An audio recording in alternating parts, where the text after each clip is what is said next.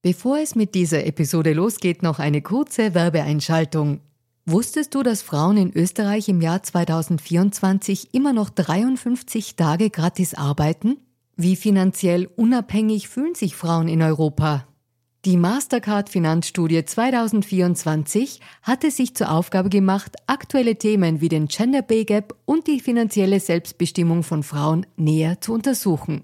Finanzielle Bildung ist enorm wichtig für Frauen, um ein unabhängiges Leben führen zu können. Die Ergebnisse der Studie zeigen eindeutig, dass es noch viel zu tun gibt, insbesondere wenn es um die Förderung der finanziellen Selbstbestimmung von Frauen und Ungleichheiten im Job geht. Als weltweit führendes Technologieunternehmen im Zahlungsverkehr setzt sich Mastercard für eine inklusive digitale Wirtschaft ein, von der alle Beteiligten weltweit profitieren. Mastercard engagiert sich stark dafür, eine bessere Welt für Frauen in der Arbeit und in der Gesellschaft zu schaffen. Das beginnt bei dem Ende des Gender Pay Gaps im Mastercard-Universum und endet bei aktiven Förderungen für Kleinunternehmerinnen, Startups sowie jungen Mädchen in MINT-Karrieren. Weitere Informationen findet ihr unter www.mastercard.at-de-at. Und jetzt geht's weiter mit Fair and Female.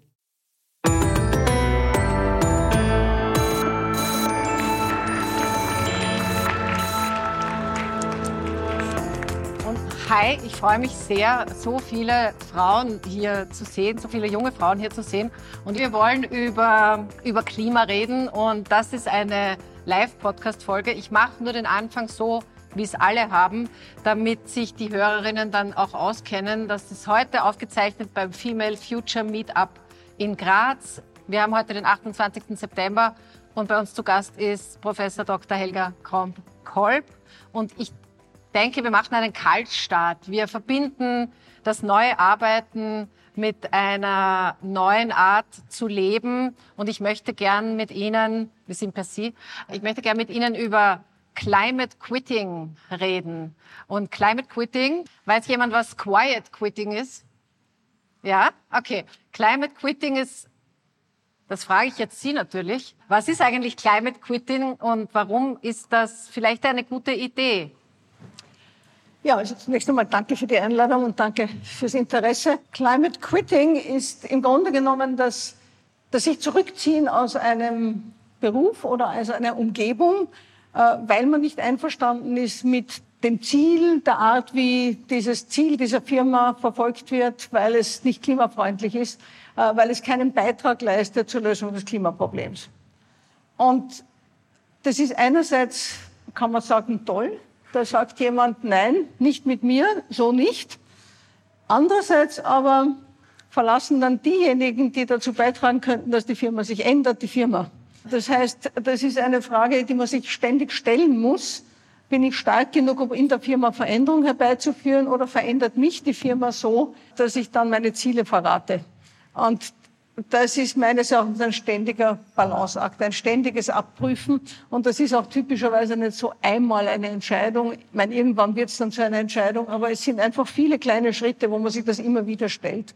Und äh, für mich hat sich das sehr häufig gestellt, wenn ich in irgendwelchen Beiräten war. Bin ich noch wirksam oder bin ich nur mehr Feigenblatt? Und das ist, äh, ja, und das sehen dann unterschiedliche auch Leute auch verschieden und dann wird man auch beschimpft, weil man Feigenblatt ist. Äh, aber ja, ich glaube, letzten Endes muss man sich halt die Frage immer wieder stellen. Bin ich wirksam?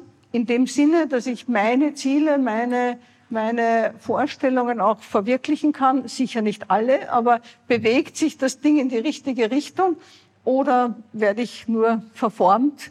Äh, beziehungsweise ist es, äh, ja, frustrierend und ich ziehe mich sozusagen in, meine, in, in, in meinen eigenen Bereich zurück und kümmere mich nicht mehr darum, was die, was die Organisation oder die Firma oder was immer macht.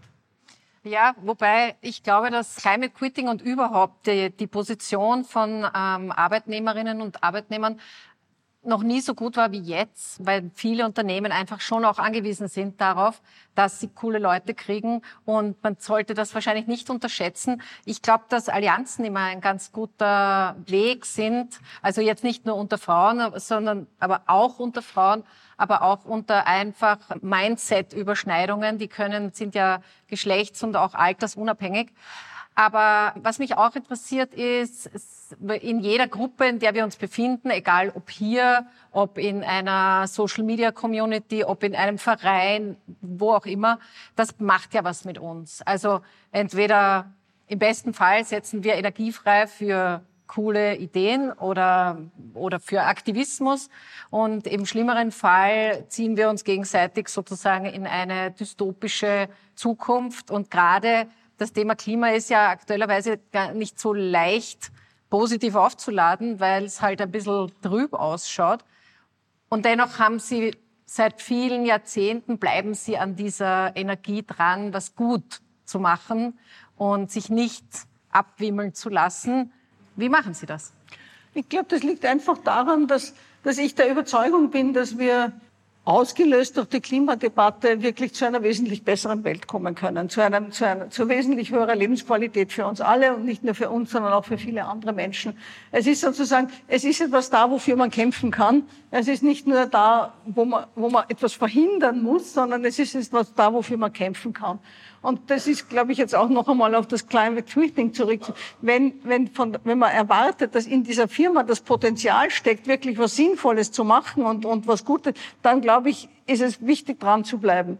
Wenn man das Gefühl hat, ja, da geht eh nichts, weil das geht überhaupt in die falsche Richtung. Die machen ja das ganz Falsche. Dann glaube ich, hat es keinen Sinn. Also ich muss nicht unbedingt in einer Waffenfabrik versuchen, die Waffen klimafreundlicher zu produzieren. Nicht? Also das ist irgendwie äh, und die, Waffen, die Waffenfabrik dazu zu bringen, dass sie keine Waffen, sondern Foto, äh, Photovoltaikpaneele erzeugt, wird auch schwierig sein. Also äh, da gibt es irgendwo Grenzen. Aber ich glaube, wenn man etwas hat, wo man sieht, ja, da ist Potenzial, da kann etwas geschehen draus und das ist das, was mich im Grunde ja auch aufrechterhält, dass ich, dass ich einfach überzeugt bin, dass ähm, ausgelöst durch die Klimadiskussion, aber nicht nur diese, das kann auch eine Diskussion über soziale Fragen sein, das kann eine Diskussion über äh, durchaus auch Genderfragen sein, können wir Sachen verändern, die dann letzten Endes zu einer besseren Situation für alle führen. Und das gibt einfach viel mehr Kraft. Da gibt es im Übrigen auch eine wissenschaftliche Studie, die ich nie wirklich gesehen habe, aber ich habe drüber gelesen, ähm, mit Herzpatienten äh, und Patientinnen, die, ähm, ja, weil sie einen Lebenswandel hatten mit zu viel Essen, Trinken, zu wenig Schlafen, zu wenig Bewegung, ähm, einfach äh, Herzprobleme bekommen haben und wo eine Herztransplantation bevorstand. Äh, und da weiß man aus den Statistiken, dass diese Menschen, wo das Lebenswandel bedingt ist, dass von denen nur ungefähr sieben Prozent es zustande bringen, ihren Lebenswandel zu verändern, um diese Herztransplantation überflüssig zu machen. Und dann hat es einen Versuch gegeben, von einer Versicherung gezahlt, ein Jahr lang eine Gruppe von 300 solchen Menschen zu betreuen, mit ihnen zu arbeiten, wie sie ihren Lebenswandel verändern können. Und am Anfang dieser Betreuung stand immer ein Gespräch oder mehrere Gespräche mit Psychologen. Was würden Sie gerne machen? Was würden Sie gerne wieder können, wenn Sie gesund wären?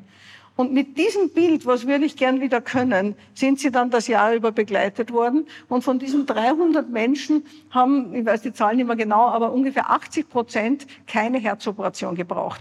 Weil sie es anhand des positiven Bildes, was immer es war, ich möchte wieder Bergsteigen, ich möchte, weiß ich, Fußball spielen mit meinem Kind oder was immer es war, mit diesem positiven Bild haben sie die Kraft aufgebracht, ihren Lebensstil wirklich zu verändern. Während eben, wenn man nur Angst hat vor der Operation, reicht das nicht, um diese, diese Gewohnheitsänderungen durchzuziehen, die damit einhergehen und notwendig sind. Und ich glaube, das gilt für uns alle. Wir müssen ein positives, wo wir hinwollen. Wir müssen etwas wissen, wo wir hinwollen. Und dann haben wir viel mehr Kraft und viel mehr Durchhaltevermögen, um dort auch wirklich dem näher zu kommen. Ja, da sind vielleicht auch die, die Klimawissenschaftlerinnen ein bisschen gefordert, weil äh, natürlich hört man immer, alles wird, alles geht den Bach runter und wir schaffen sowieso keine Ziele und so quasi kann man das Kreuz drüber machen. Und da ertappe ich mich auch selber, ist man natürlich verführt, so quasi, wenn alles schlimm ist, dann halte ich am Status quo fest solange es halt geht. Das ist nicht schlau und nicht sehr vernünftig. Aber wenn die Perspektive so eine, so eine apokalyptische ist, dann, dann habe ich oft auch keine Lust, so wirklich reinzugehen. Und also ich bin nicht stellvertretend für die ganze Welt, aber ich kann manche Dinge davon verstehen, auch dass man das nicht mehr lesen will und nicht mehr konsumieren will. Muss die Klimawissenschaft da auch ein bisschen mehr Utopien zeichnen, beginnen? Also die Klimawissenschaft muss wenigstens anfangen, darüber nachzudenken, ähm, was sie tun muss, damit es wirksamer wird. Also wir haben jetzt 30 Jahre lang gezeigt, wo wir hinsteuern und wo wir hingeraten, wenn wir nichts ändern. Äh, das ist legitim und das ist auch, glaube ich, notwendig, dass man aufzeigt, auf welchem Weg sind wir. Aber es reicht offenbar nicht, um eine Veränderung herbeizuführen. Und äh, Publizieren in Fachjournalen reicht offenbar auch nicht. Äh, das heißt, wir, sind auch dabei und das ist das Erfreuliche. Es ist tatsächlich so, auch auf der internationalen Ebene und auch in Österreich sind wir dabei zu überlegen, was müssen wir eigentlich anders machen. Und da kommen natürlich Diskussionen, was darf Wissenschaft und was, was, wo ist die Grenze zwischen Wissenschaft und Aktivismus, nicht? Also, wo wird man Aktivist oder wo wird man Politiker und wo ist man noch Wissenschaftler oder Wissenschaftlerin? Und ähm, diese Diskussionen sind wichtig. Und ich glaube, ein Teil davon ist schon, und das gerade vor wenigen Tagen haben wir darüber gesprochen im, im Climate Change Center Austria, so ein Netzwerk von Klimawissenschaftlerinnen. Ähm, wir müssen jetzt viel verstärkt die, die positiven Auswirkungen von Klimaschutz und die, die, die positiven Nebenwirkungen, also sozusagen, was können wir gleichzeitig erreichen, wenn wir ähm, ein gesünderes Leben wollen, heißt das, wir müssen unsere Ernährung verändern und unsere Mobilität verändern. Nicht, wenn wir Ernährung verändern müssen, dann führt das un Unzweifel, also ganz, da, da sind die Mediziner völlig einer Meinung, so im Schnitt weniger Fleisch, mehr Gemüse, Obst. Äh, ja, genau das brauchen wir auch für den Klimaschutz, nicht? Und äh, ja, wenn wir dann noch auf die vielen Hormone und so weiter verzichten, dann sind wir bei der Biolandwirtschaft. Also das, äh, das sind logische Sachen, die auch Klimaschutz sind. Und dasselbe gilt bei der Mobilität. Also wenn wir nur von der, von, von der Wohnung in, die, in, den, in das Auto fallen und von dort in die Firma und dann wieder zurückfallen, äh, das wird uns gesundheitlich nicht gut tun, nicht? Und wenn wir also mehr zu Fuß gehen, Rad fahren, öffentlichen Verkehr nutzen, äh, statt dass wir mit dem Auto fahren und dann nachher ins Fitnessstudio gehen, einfach gleich den Weg als Fitnessstudio verwenden. Das sind einfach die viel logischeren, einfacheren, billigeren Lösungen, äh, die auch befriedigender sind. Und äh, ich glaube, das in den Vordergrund zu stellen, ist, glaube ich, wichtig, dass wir eben nicht nur äh, Klimaschutz ist Verzicht, sondern Klimaschutz ist meines Erachtens überhaupt nicht Verzicht, sondern ist Gewohnheitsänderung. Und Gewohnheitsänderungen sind am Anfang vielleicht ein bisschen mühsam, aber wenn man sie dann, wenn man dann eine neue Gewohnheit entwickelt hat, sind sie selbstverständlich. Und das ist, glaube ich, das, was wir machen müssen. Allerdings, ähm, wir können nicht die ganze Last auf die eigenen Schultern nehmen. Es muss schon auch die Politik mitspielen. Das heißt, es geht schon auch darum, dass uns diese Gewohnheitsänderungen leicht gemacht werden. Nicht, wenn ich äh, ja, eine Reise nach Paris plane und mit, mit zwei Mausklicks habe ich ein billiges Air-Ticket, aber ich habe unheimliche Mühe, einen, einen, einen Zug zu finden äh, und das Ticket habe ich dann noch immer nicht. Äh, das ist natürlich äh, nicht dienlich der Sache. Also es muss auch so sein, dass, dass es eben leicht wird, äh, diese Vorteile alle auch zu lukrieren. Hm.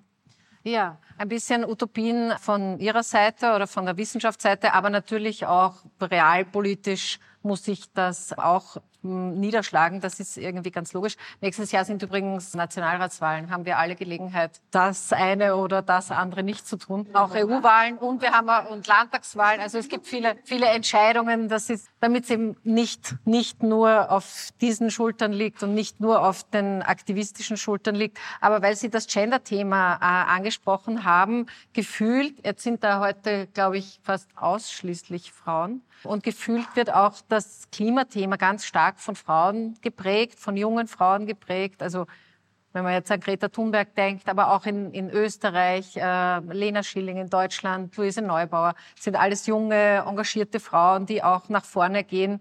Und ähm, was ich mir denke, ist, das ist super und das ist toll, aber Jetzt haben wir heute schon gehört, wie viel, wie wenig äh, Geschäftsführungspositionen von Frauen besetzt sind und wie wenig sozusagen wirkliche Macht verteilt ist. Und weil ja so wenig weitergeht am Ende beim, beim, beim Klimaschutz, ist es so, dass sich diese neue weibliche Kraft wirklich durchzieht und auch was bewirkt oder, oder lügen wir uns in die Tasche und am Ende sitzt der Kapitalismus in männlicher Hand und denkt sich, das ist super, dass die jetzt da beschäftigt sind, aber wir ändern trotzdem nichts. Also ich weiß nicht, ob das eine so ausschließliche Genderfrage ist. Äh, ich glaube, dass es ganz wichtig ist, dass die Bewegung von allen mitgetragen wird. Ich finde es schön und sehr gut, dass, dass junge Frauen hier sozusagen im, im Rampenlicht stehen und auch, auch sicher treibende Kräfte sind. Aber ich glaube nicht, dass wir, dass, dass die Bewegung, erstens glaube ich nicht, dass sie darauf auf Frauen beschränkt ist und zweitens glaube ich, wäre es auch nicht gut. Ich glaube nicht, dass es gut, gut wäre, wär, hier sozusagen einen Gegensatz herbeizureden oder herbeizuführen, sondern ich glaube, das ist etwas, was wir gemeinsam machen müssen. Und dann äh, gibt es schon auch Frauen, wie zum Beispiel Margaret Thatcher, äh, die ja äh, durchaus Macht hatte und sie nicht im Sinne von dem, was wir jetzt als, als äh, äh, feministische Ziele sehen würden, ver verwendet hat. Nicht? Also äh, es kommt schon auf die individuelle Person auch an und was sie eigentlich für Weltbild hat. Und das ist, glaube ich, ähm, auch bei äh, Frauen in Führungsebenen bringen es geht schon auch darum, welche Frauen in Führungsebenen bringen, mit welchen Zielen und mit welchen Vorstellungen. Ja, ich sehe das, ich sehe das, ja, natürlich ist es wichtig, aber, und je mehr hineinkommen, desto größer ist die Chance, dass auch solche hineinkommen, die, die, ähm, ja, auch meine Ideale teilen. Aber äh, das allein, allein an Frau liegt es nicht, nicht. Es gibt auch sehr umweltbewusst, äh, sozial denkende Männer, auch in ja. Führungspositionen. Nein, nein, das ist, äh, und da haben Sie sicher recht, das ist natürlich wichtig, dass es breit getragen wird und trotzdem ist es manchmal so, dass sobald Männer auf die Idee kommen, dass das auch cool ist, so wie das Programmieren im Silicon Valley, dann stieg plötzlich der ganze Job, der, der ganze Job wurde aufgeladen und war auf einmal bedeutsam und wurde hoch bezahlt, äh, während ein Job wie äh, Lehrer sein an Image und auch an äh, Geld, das man dafür kriegt, total verloren hat, äh, weil so viele Frauen drinnen waren. Also es hat nicht alles hat mit Gender zu tun, aber ein bisschen hat es damit zu tun. Und was ich mir wünschen würde, ist schon, dass auch Männer sich engagieren an vorderster Front, weil ich habe halt den Eindruck, es ist sehr von, von Frauen geführt, was, was ich auch super finde, alle Frauen nach vor, aber eben, dass man, das, dass man da halt ein bisschen Kraft auf den Boden bringt. Ja. So, war jetzt keine Frage, aber. aber ich will schon noch was fragen, nämlich heute dreht sich ja da alles ein bisschen ums Arbeiten und wie wir arbeiten wollen. Ich glaube, dass viele von uns, die schon arbeiten, das durchaus auch spüren, dass es, wir sind in einer sehr dichten Zeit, in einer sehr gehetzten, nicht zuletzt nach der Pandemie sind wir alle so ein bisschen durchgewalkt und es hört nicht auf, diese ganzen Fantasien von wegen, mit nach Corona wird alles ein Paradies hat sich irgendwie nicht bewahrheitet. Aber anders zu arbeiten, das wäre ja auch sozusagen ein, ein, ein Klimaziel. Weil warum arbeiten alle so viel? Damit man ganz viel produzieren kann und konsumieren kann und ja. das ist nicht gut. Also das, das Klima, wenn wir das Klimaproblem in den Griff bekommen, dass wir einen Systemwandel brauchen im Wirtschaftssystem und im Finanzsystem, ist gar keine Frage.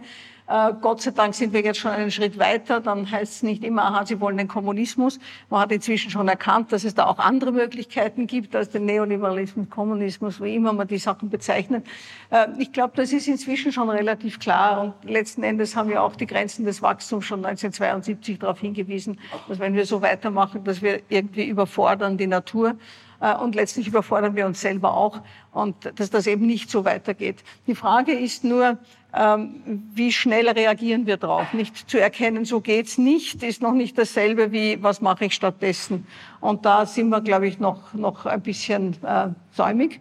Äh, da gibt's gute ähm, Vorlagen, glaube ich. Ich glaube, es gibt nicht die eine Lösung, auf die sich alle einigen können und sagen, ja, genau das machen wir, weil es eigentlich keine Diskussion darüber gibt. Es gibt eigentlich kaum eine Diskussion darüber, in welcher Welt wollen wir leben.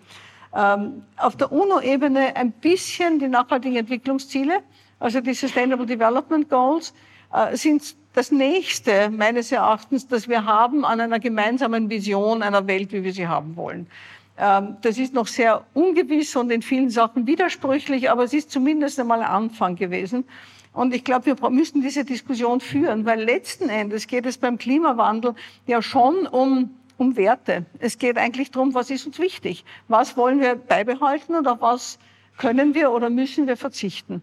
Und das ähm, ist eine Diskussion, die wir führen müssen. Es geht um Weltanschauungen und Werte. Und wenn wir diese Fragen nicht stellen, dann werden wir die Probleme nicht lösen, weil dann werden wir immer nur aneinander stoßen äh, und, und äh, die einen werden die eine Maßnahme wollen, die andere nicht. Äh, und äh, weil man eben nicht sieht, wo es hinführt. Und ich glaube, diese Diskussion würde auch Ängste nehmen. Wenn man wirklich sieht, dass das eigentlich Schritte sind in Richtung auf eine bessere Zukunft auch wenn es zunächst Veränderung bedeutet, die zunächst Angst macht. Aber wenn man weiß, wo es hingeht, ist das was ganz anderes, wie, wie wenn man nur so äh, im Nebel herumsticht und einmal dort was macht und da was macht. Und bei Corona kann ich nur sagen, es gibt Untersuchungen, die zeigen, dass Österreich zwar sehr viel Geld ausgegeben hat in Corona, um alle möglichen Sachen abzufedern, aber vergleichsweise wenig für Investitionen in die Zukunft. Wir haben vergleichsweise wenig für Investitionen ausgegeben. Wir haben viel mehr ausgegeben so in Richtung auf, auf ähm, äh, Arbeitszeitverkürzungen und, und alles mögliche. Also sozusagen äh, solche, solche Maßnahmen, die keinen in dem Sinn bleibenden Wert haben, die nichts Neues geschaffen haben, sondern nur Nachteiliges verhindert haben. Das ist auch wichtig, aber das kann man auf verschiedene Weise machen. Und wir haben im Vergleich zu anderen europäischen Ländern wenig investiert. Und von diesen Investitionen haben wir nur knappe 25 Prozent wirklich in Zukunftsfähiges investiert. Nicht? Ich kann, ich kann ja, weiß ich, ähm, eine Solarfabrik bauen und damit Arbeitsplätze schaffen oder ich kann Straßen bauen. Äh, ja, und wir haben halt eher die Straßen gebaut. Und ja, dem muss man irgendwie entgegenwirken, dass das so weitergeht, dass wir sozusagen die Chancen, die sich bieten, nicht nützen, sondern dass wir, ich meine, eine ganz triviale Sache, äh, Wien hat durchaus in vielen Sachen, glaube ich, sehr positiv reagiert. In der einen Sache haben sie zum Beispiel gesagt, äh, äh jeder kriegt einen Scheck für ein Gasthaus und kann irgendwo gratis essen gehen. Hm? Man hätte das ja knüpfen können an Bedingungen für die Speisekarte in diesem Gasthaus. Nicht? Man muss ja nicht sagen, man darf nur vegetarisch essen damit, aber man hätte sagen können, auf der Speisekarte müsse mindestens ein Drittel der Speisen, ich weiß nicht, regional, vegetarisch oder sonst was sein. Damit hätte man den, den Wirten einen Anstoß gegeben, einmal ihre Speisekarte zu überdenken und das Geld hätten sie trotzdem bekommen, weil ja die Leute trotzdem essen gegangen wären. Nicht? Also solche Gelegenheiten, wo man kleine, kleine äh, Bausteine, kleine Schritte setzen kann, die werden halt leider in Österreich sehr wenig genutzt. Ja, aber tatsächlich sind sozusagen die Anreize, ich glaube, manches in der Klimapolitik ist, funktioniert eh mit so Anreizsystemen wie, keine Ahnung, ein Klimaticket. Also ich fahre wirklich oft zwischen Wien und Graz hin und her und ich liebe es sehr, weil einfach, also ich liebe auch diese WLAN-Ausfälle über den Semmering, wo gar nichts geht. Aber es ist schon irgendwie eine Zeit, die man anders aufladen kann und das ist eigentlich super. Und das ist halt, einmal ist es gezahlt, es zahlt, vielen Dank, keine Zeitung, mein Arbeitgeber. Aber das ist einfach eine, eine, eine tolle Erweiterung eigentlich und kann es mir jetzt gar nicht mehr vorstellen, dass ich da mit dem Auto herumgurk. Aber es macht natürlich auch Spaß. Aber ich will noch über Ihre Arbeit reden, weil... Ich bin übrigens auch beim Klimaticket da. Nein, das wäre alles andere, wäre ja ein Wahnsinn. Ihre Arbeit, also Sie sind Jahrgang 48, wenn ich es richtig recherchiert habe. Also Sie sind 75 Jahre alt. Fast, Entschuldigung. Also ich weiß nicht, wann Sie Geburtstag haben. Im November. Im November, ah, ich auch. Also Sie sind 74 Jahre alt dann. Äh, und das heißt, Sie haben schon eine lange Zeit an Wissenschaft, Aktivismus, politische Hürden in ihrer Arbeit schon hinter sich und, und äh, wir haben gerade jetzt wieder eine neue Generation, die letzte Generation, die ein bisschen härter auftritt und gegen die alten Boomer, wo sie, glaube ich, auch gar nicht mehr dazugehören. Sie sind, die will ich nicht despektierlich sagen, aber sind sie noch vorher. Aber sie sind eine, andererseits eine Verbindung zwischen all diesen, diesen Menschen. Und was mich in ihrer Arbeit interessiert ist, wie schafft man es denn, dass man so lange an einem Thema dranbleibt, auch wenn man nicht reich wird, auch wenn man mit viel Widerstand zu kämpfen hat, auch wenn man vielleicht oft ein Feigenblatt ist, wie Sie es gesagt haben. Was, was ist denn das, was einen so sicher sein lässt, dass das das Richtige ist und sich jede Energie auszahlt? Ja, ich glaube, das ist einfach die Überzeugung, dass es ein wichtiges Thema ist. Also ich, ich, ich bezweifle, dass ich an meiner eigenen Karriere so beharrlich hätte arbeiten können, wie an einem Thema, das ich einfach für wichtig halte. Und ich habe ja, nachdem ich Universitätslehrerin bin, stehe ich also jetzt nicht mehr so oft, aber bin ich sozusagen täglich im Hörsaal gestanden vor lauter jungen Menschen.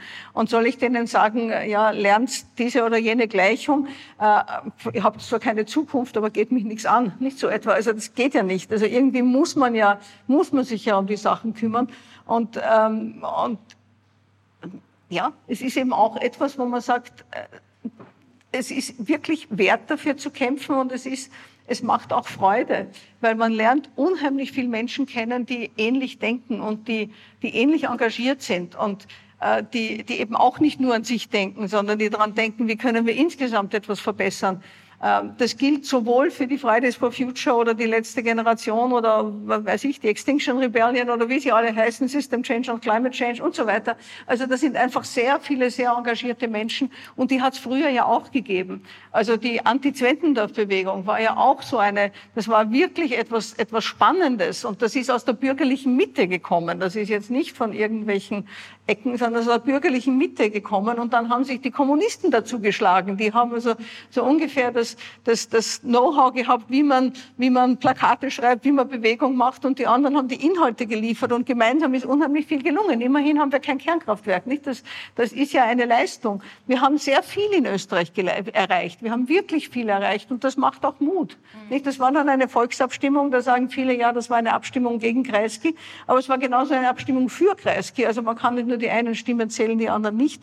Äh, es ist eben tatsächlich um das gegangen. Und äh, das Zurückschauen und sehen, es hat sich etwas verändert, es ist möglich, etwas zu verändern, äh, das ist, glaube ich, etwas, was eben auch Mut gibt und was einen hilft, auch dran zu bleiben. Wobei ich überhaupt nicht sagen möchte, dass ich jeden Tag energiegeladen und, und, und optimistisch bin. Äh, also es gibt auch die, auch die schwierigen Tage oder die deprimierenden Sachen oder ja, dann kommt man aus irgendeiner Besprechung mit ja, einem Ministerium oder auch mit einem Politiker oder einer Politikerin zurück und denkt sich, na, das war jetzt wieder völlig aussichtslos, nicht? Also da ist gar nichts. Da ist einfach kein Interesse, nichts da. Nicht, nicht einmal so sehr Widerstand, sondern einfach so, machen wir ohnehin schon und das tun wir das schon und da tun wir das schon und so. Diese Selbstzufriedenheit und dass man mit allem zufrieden ist, was man eh schon macht, äh, das finde ich viel, viel äh, kraftraubender, als wenn jemand sagt, das halte ich für ein Blödsinn. Da kann man wenigstens diskutieren, da kann man wenigstens argumentieren, aber jemand, der sagt, mache ich eh schon alles, da kann man nur anfangen zu sagen, was sie alles nicht machen. Und das ist keine sehr erfreuliche Diskussion. Ja, also es gibt diese und jene äh, Phasen. Das ist äh, wahrscheinlich, muss man das auch irgendwie gut eingebettet sein, damit man das auch gut aushält. Und es gibt auch die Scientists for Future. Also es gibt auch da ganz viel. Ich wollte eigentlich noch aus Ihrem Buch was äh, vorlesen, aber wir sind jetzt schon quasi, ihr habt alle eine Pause verdient, deswegen mache ich das nicht. Aber ich sage, wie es heißt und wann es kommt. Es kommt am 12. Oktober und heißt für Pessimismus ist es zu spät oder haben wir keine Zeit? Ist es Nein, zu spät? Ist es zu spät. Ja. Und ähm, erscheint im Molden Verlag und ist ein tolles Buch, weil es genau das sozusagen zusammenfasst, nicht wegzuschauen bei Dingen, die nicht gut laufen, aber nicht komplett in der, in der Apokalypse zu versinken. Das halten wir alle nicht aus. So, und ich sage euch vielen Dank fürs Zuhören. Ich sage Ihnen vielen Dank fürs äh, nach Graz kommen.